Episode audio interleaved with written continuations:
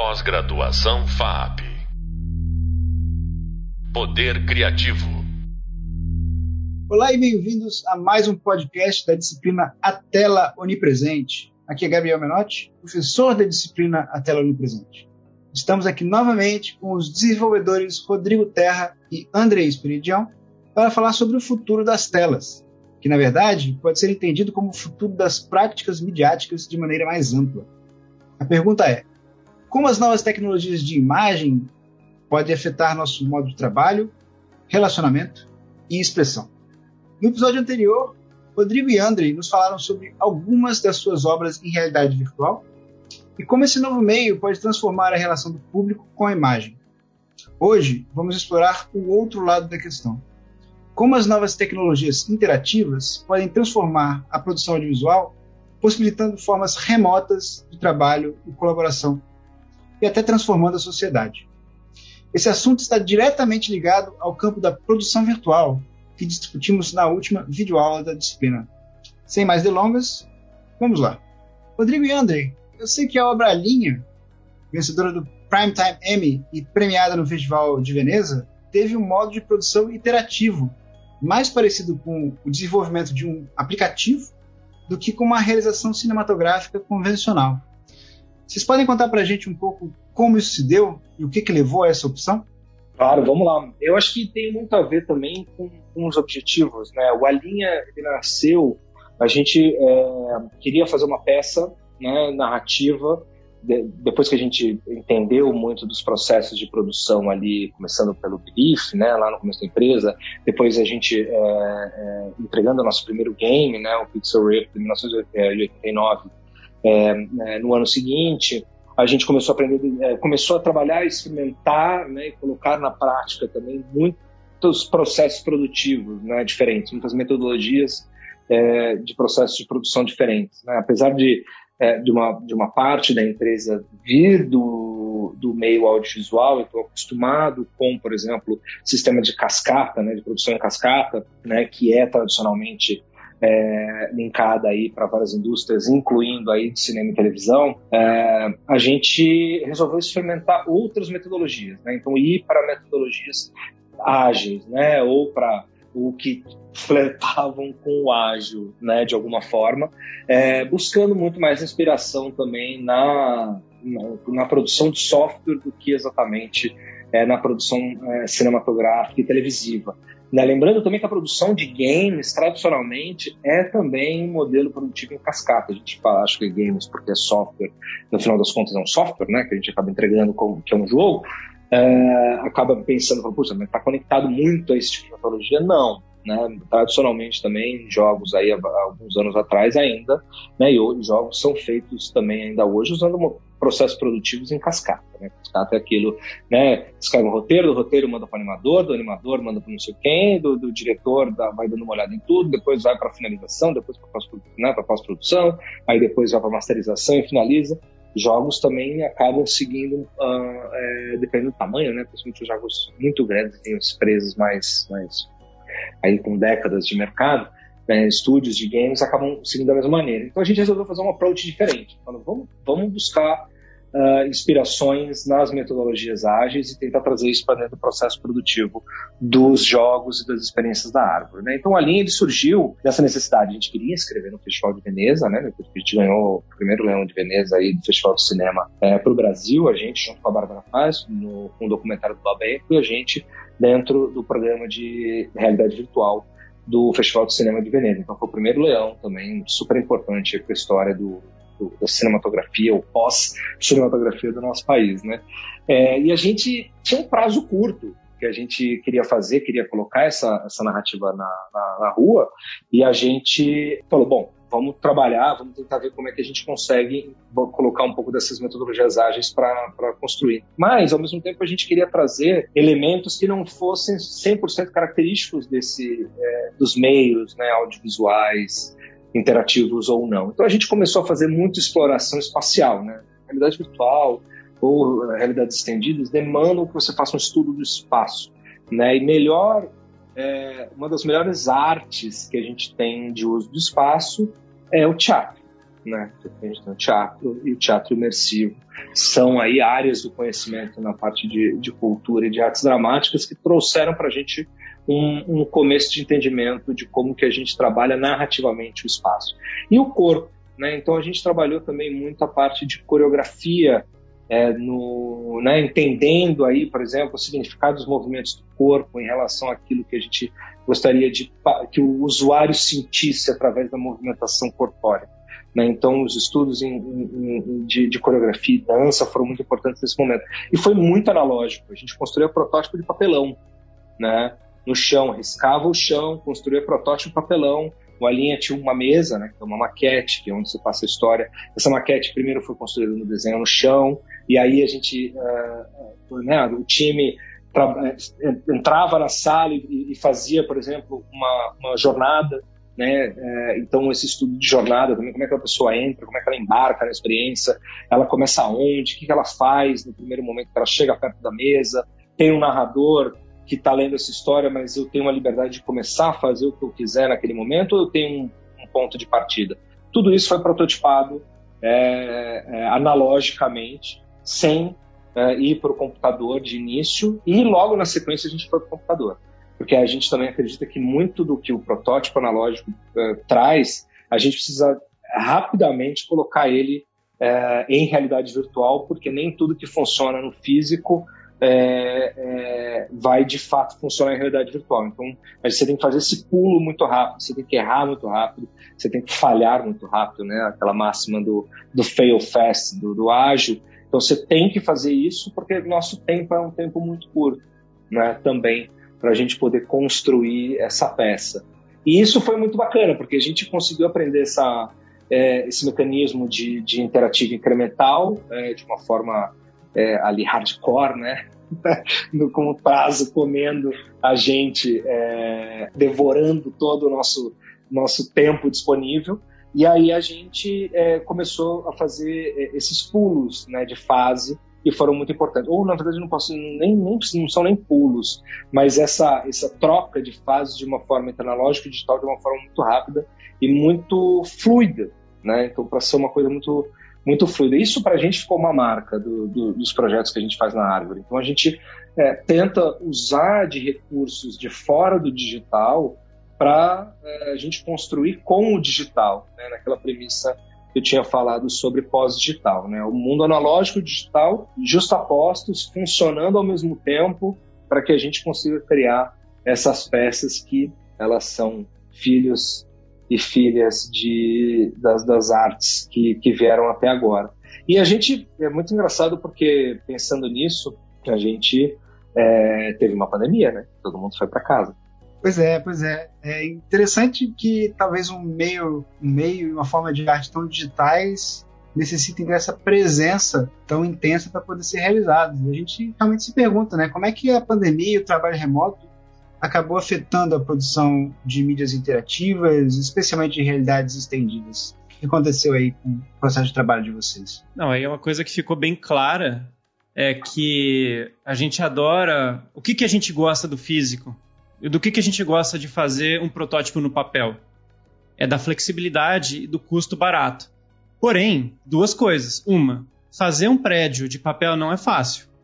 Então, essa, é, a, a escala da prototipagem né, se a gente usar um meio físico analógico, a gente vai até certo ponto. E segunda coisa, que é a pandemia impossibilitou o trabalho físico cooperativo. Então, se, se o estúdio da árvore é, eram salas onde se tinha um espaço, um ambiente no meio, né, e, as, e as mesas ao redor, colaborando no, na mesma obra no meio, todo mundo junto, já não era mais possível. Então, é, a pandemia fez com que a gente tivesse que pensar em criar o que hoje vem se falando de metaverso, né? né desse espaço híbrido onde você encontra pessoas e, e, colabora de maneira espacial com a presença do seu corpo. Então, a gente começou, começaram a surgir essas ideias, é, tanto para resolver a questão da pandemia, quanto algumas ideias que já estavam latentes. Então, como é que então você faz um prédio de papel de 5 metros, de 20 metros? Você não faz. Então a gente já tinha limitações que a gente queria exercer. E a gente juntou essas, essas coisas todas e criou o Colab, que é uma ferramenta interna da árvore proprietária, que é basicamente uma árvore virtual, né, uma árvore um estúdio virtual da árvore onde você pode usar o seu óculos a partir de casa ou de qualquer lugar que você tiver e criar junto. Então a, a lógica é meio que como se você estivesse brincando de Lego, você vai montando blocos, mas é, você consegue separar esses blocos de maneira lógica. Então falar, não é bem você montar só um monte de Lego, mas sim são diversos leguinhos separados e você pode fazer um bonequinho, você pode fazer uma árvore, você pode fazer o chão, fazer um cachorrinho. E o legal disso tudo é não sei se vocês já ouviram falar de Ruby Goldberg Machine, que eram aquelas máquinas tipo a, a abertura do Ratimbun, que uma coisa vai batendo na outra e cai a bola, bate no garfo, garfo fura bexiga. A gente criou um sistema de animação no Colab que é basicamente isso. Então, um objeto bate no outro e faz esse outro animar que bate no outro. Então, a gente criou um sistema analógico baseado em meios digitais para poder criar narrativas imersivas. E o bacana disso é, primeiro, todo mundo está junto ali no ambiente, você vê é, as pessoas, você interage com a presença da escala de corpo dessas pessoas. É, você pode criar maquetes interativas. Então, assim, como é que se une o o bom do físico com o bom do digital. O digital tem replicabilidade infinita e o físico tem essa facilidade de pegar um papel e rabiscar. Então a gente trouxe essa, essa praticidade de rabiscar com essa possibilidade de multiplicar esse rabisco e se eu copio folhas de papel rabiscada, eu posso, desenhando em uma, desenhar em todas as outras ao mesmo tempo. Então, essa magia da automação. Junto disso, é, voz espacial. Então, assim, colocando as pessoas para trabalhar junto, criar junto, e essas pessoas, desenvolvedores, artistas, roteiristas, diretor de arte, então ninguém tá. Não, essa ferramenta não serve mais uma pessoa ou outra. Ela serve todas. Então ela é tão simples quanto todas puderem é, utilizar, esse sistema. Então, o artista vai programar através desse sistema de animação é, analógico. E com isso você inicia a ideia. E aí a ideia do Collab é, a partir disso, você leva para as ferramentas né, que estão no pipeline da árvore, como Unity, por exemplo, e de lá você dá a sequência e aí você especializa um pouco mais o trabalho. Você tem o programador programando de fato com código, o artista modelando em 3D, o roteirista escrevendo, enfim. E aí, mas você já deu o início da ideia, ela já está bem embasado. Então acho que foi uma coisa bem interessante para a gente. É, projetos que, enfim, já foram criados no Colab e dentro da pandemia. E pouco tempo depois, o conceito de metaverso começou a aparecer, né, mas a gente já tinha é, feito essa ferramenta. Né? Foi um processo bem rápido também, aproximadamente seis meses para desenvolvimento dessa ferramenta. Então, foi bem bacana. Nossa, super rápido. E vocês veem uma ferramenta ou um ambiente de criação parecido como algo que poderia ser utilizado em outras formas de produção de mídia também, seja elas audiovisuais ou, não sei, de algum outro tipo? É, assim, é, com certeza, né? A gente vê um, hoje uma, uma zona de convergência, é mais uma, né? É, mais uma bem, bem latente prática, que é, por exemplo, você poder é, produzir de uma forma rápida, né, fazendo uma analogia em relação ao tipo de, de, de construção que a gente queria com, com o Colab, né, de forma colaborativa, mas de uma forma também da performance, né, porque no caso do Colab surgiu pela necessidade do, do distanciamento, mas também é, é, é, que é muito engraçado, né? A gente fala, putz, mas é um estúdio é, que trabalha com, com tecnologias imersivas, etc. Como é que depende né, tanto do, de, do presencial, né? E o que eu gosto sempre de dizer é, por isso que quando a gente está falando de realidade virtual, realidade estendida, futuro metaverso e todas essas conversas, é, a gente está falando de uma coisa que envolve o mundo físico. Né? A gente está falando de espaço, seja um espaço simulado, que ele pode ser descentralizado de um ponto geográfico no planeta ou é, é, um ponto que não é no planeta, né, que não é um ponto geográfico, mas fora no espaço, seja, é, ele pode ser um espaço simulado, mas a gente depende muito da fisicalidade, né? A gente depende muito do, do mundo físico para que a coisa se desenrole com uma fruição, porque os nossos corpos estão no mundo físico, né? É, de uma, nossos corpos orgânicos, né? Então, é, outros, se outros corpos existirem, segundo outras outras é, crenças e, e, e, e, etc. Enfim, não é o caso aqui. Mas enquanto a gente estiver falando dos nossos corpos é, biológicos aqui, nossos corpos é, é, nesse mundo físico, é, os espaços simulados também dependem de um espaço, né? depende de um corpo que está presente no mundo físico, por mais que uh, geograficamente ou espacialmente a coisa no entorno desses corpos sejam diferentes, né? Então, uh, eu acho que é, é muito interessante pensar que essas aplicações convergentes, isso, se a gente for olhar para uma parte prática, Existe, por exemplo, a, a, que é super análogo ao, ao Colab, né, em, em, termos de pensamento, é, são as produções virtuais, né, o Virtual Productions, que é um tipo de tecnologia que é, veio né, basicamente das tecnologias desenvolvidas em, é, para, para games e é, realidade virtual né, e aumentada, é, que está sendo usada, por exemplo, é, para cortar tempo de pós-produção né, e você poder ter maleabilidade, por exemplo, em sets de filmagem. Né? Então, você, ao invés de construir grandes cenografias, fazer grandes extensões de cenário usando tela verde é, e etc., e você tendo gastos enormes de, na pós-produção, é, sendo que para você refazer essas cenas depois você tem que abrir câmera de novo, tem que usar um estúdio, tem que construir o cenário de novo, tem que fazer etc.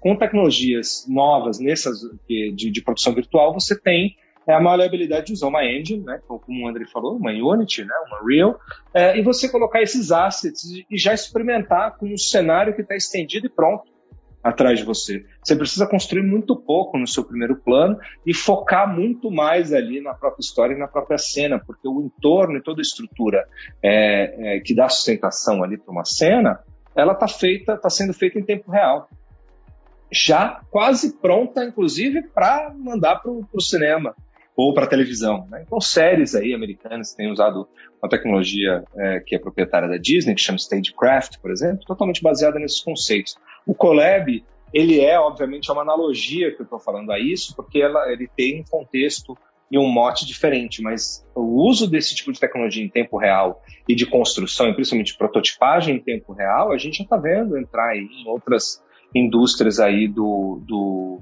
do audiovisual, né? Impressionante realmente a transformação e a velocidade que está acontecendo esse tipo de mudança na indústria. Mas e para além do campo da arte e da cultura, como é que vocês veem esses novos sistemas sensoriais afetando a sociedade contemporânea? Ah, eu acho que, assim, a gente consegue perceber hoje que a gente interage com o nosso corpo, com diversos dispositivos no nosso dia a dia, e cada vez mais esses dispositivos estão ficando mais próximos ao nosso corpo. Né? Existe até um termo bem interessante que chama wetware. Então a gente está saindo do hardware para o wetware. Wet de molhado quer dizer o que? Coisas que interagem com os nossos corpos. Então tudo está ficando um pouco mais visceral. A gente está vendo os próprios óculos de realidade virtual que, enfim, você poderia reduzir eles a um, a, a, a uma, uma, um visor, né? Hoje já tem eye tracking para saber para onde você está olhando já tem diversos recursos de, enfim, biométricos também. Então, eu acho que a gente tem que tem, tem, tem diversos dilemas éticos aí a serem tratados, né? Porque um simples, um simples botão de notificação vermelho, a gente sabe o impacto psicológico que tem. Então, por um lado, a gente também a gente tem que discutir a ética do que, que a gente cria, porque as narrativas elas são mais imersivas hoje. É, a gente está falando de transmídia, é, é, a gente é bombardeado pelo, pelo, mesmo IP, pela mesma propriedade intelectual de, em múltiplos canais diferentes, e a gente virou meio que o canal onde, ao invés da gente estar tá assistindo uh, o conteúdo nos canais, é quase que a gente virou um meio para todos os conteúdos atravessarem a gente, né? Então, com essa, com essa visão visceral de tecnologia. Então, isso cria oportunidades, mas acho que tem que criar também é, discussões éticas. Então, acho que é meio isso. É. Dá até um pouco de medo pensar o tipo de rastreamento que as redes sociais podem fazer com a gente a partir do momento que a gente começa a usar interfaces vestíveis, né? Com certeza é algo a se ter em vista aí. Mas eu lembro uma coisa que vocês falaram durante nossa conversa de preparação para essas entrevistas, uma frase muito engraçada e eu acho que muito perspicaz também, que é a ideia de que a arte de hoje é o eletrodoméstico de amanhã. Dito isso, Como é que vocês veem o futuro de todas essas novas tecnologias, tanto como meios de expressão, quanto como ferramentas de comunicação?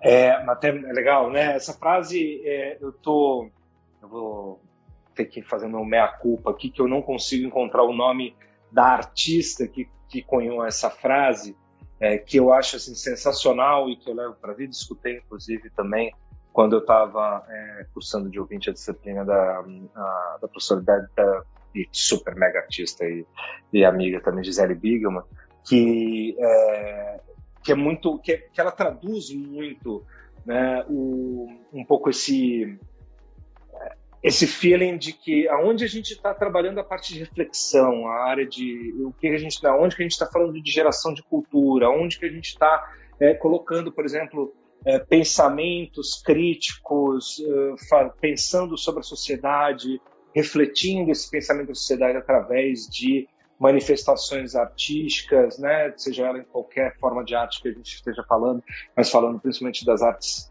é, visuais, é, midiáticas, é, audiovisuais, etc., audiovisuais interativas, é, a gente acaba tendo um, um, Precisa lembrar que tem um momento em que, em alguma parte da história dessa arte, ela, vai, ela acaba sendo é, é, liquefeita, talvez, na sua.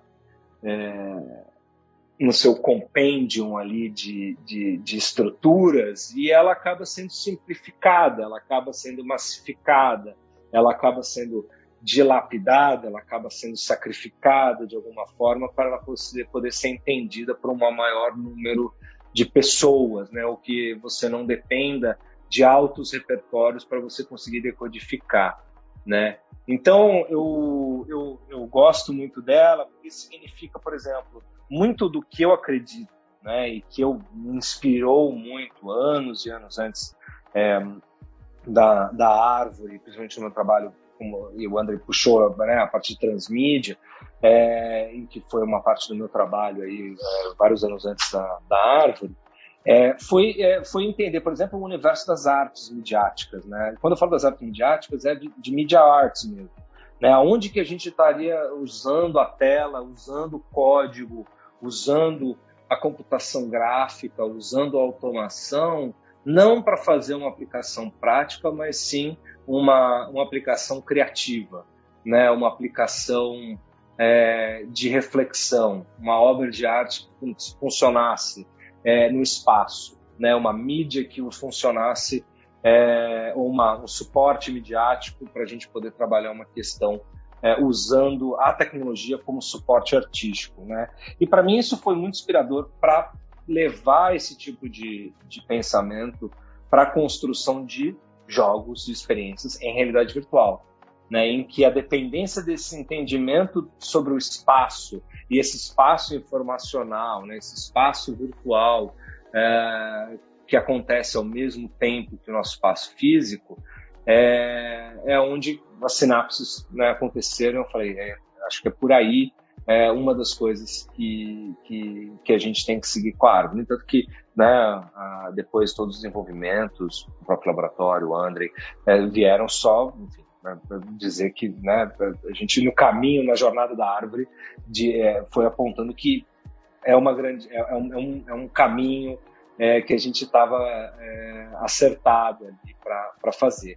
Mas, como, como até a própria frase diz, a questão é, é que chega uma hora em que tudo isso vira produto, né? E, e num mundo de circulação de mercadorias, a gente é, vai ter isso empacotado como produto também. Né? Então, aquilo que a gente estava usando como experimentação, como reflexão, né? obviamente né, a gente tinha um viés mais, mais aplicado, né, não exatamente né, pensando só numa reflexão artística, mas também aplicando isso porque de fato também a gente queria construir um produto dessa, desse processo todo, é, mas agora a gente vê a, realidade virtual né, e as experiências todas é, acontecendo é, de uma maneira né, escalada, né? A gente está vendo a, a, os óculos ganhando escala, a gente está vendo essa realidade grande escala. A gente vê aí o assunto metaverso, que é um super guarda-chuva né, é, de, de, coisas é, dessa, né, de, de, building blocks, aí, de blocos de construção de realidade virtual, aumentada mista, internet, games, etc., é, virando um grande guarda-chuva de metaverso, e esse assunto todo ele foi fazendo né, muito desses estudos do, do, que foram acontecendo durante esses anos todos. O futuro logo vem cada vez mais rápido mesmo. Maravilha, muito obrigado, Rodrigo e André, por compartilharem seu trabalho e suas ideias conosco. Nesse podcast da disciplina A Tela Onipresente, a gente explorou a fundo como a transformação das telas em interfaces de comunicação pode expandir nossos modos de criação audiovisual e o nosso aparelho sensorial. E a gente deu uma particular atenção aí a essa ideia de virtual production, produção virtual, que o Rodrigo também comentou, que consiste nesse uso de ambientes simulados para possibilitar a realização cinematográfica remota e colaborativa. Se vocês quiserem saber um pouco mais sobre a pré-história dessa prática, a dica é o ensaio A Tecnologia Encontrada, jogadores como inovadores na produção de Maquinima, de Henry Lowood, que está incluído no hub leitura dessa aula. E esse foi o último episódio na nossa disciplina, foi um prazer poder compartilhar essas ideias, conversas e projetos com vocês. Espero que essa jornada pelo universo das telas tenha levado vocês a entenderem esses dispositivos de uma maneira mais crítica e, quem sabe, inspirado novas formas de usar as telas criativamente. Para concluir a nossa disciplina, temos uma atividade em que vocês vão poder exercitar as duas capacidades, crítica e criativa, e preparar uma proposta de intervenção que modifique os usos habituais de uma tela à sua escolha. Estou muito curioso para ver o que, que vem por aí. Então, valeu demais e até a próxima. Pós-graduação FAP Poder Criativo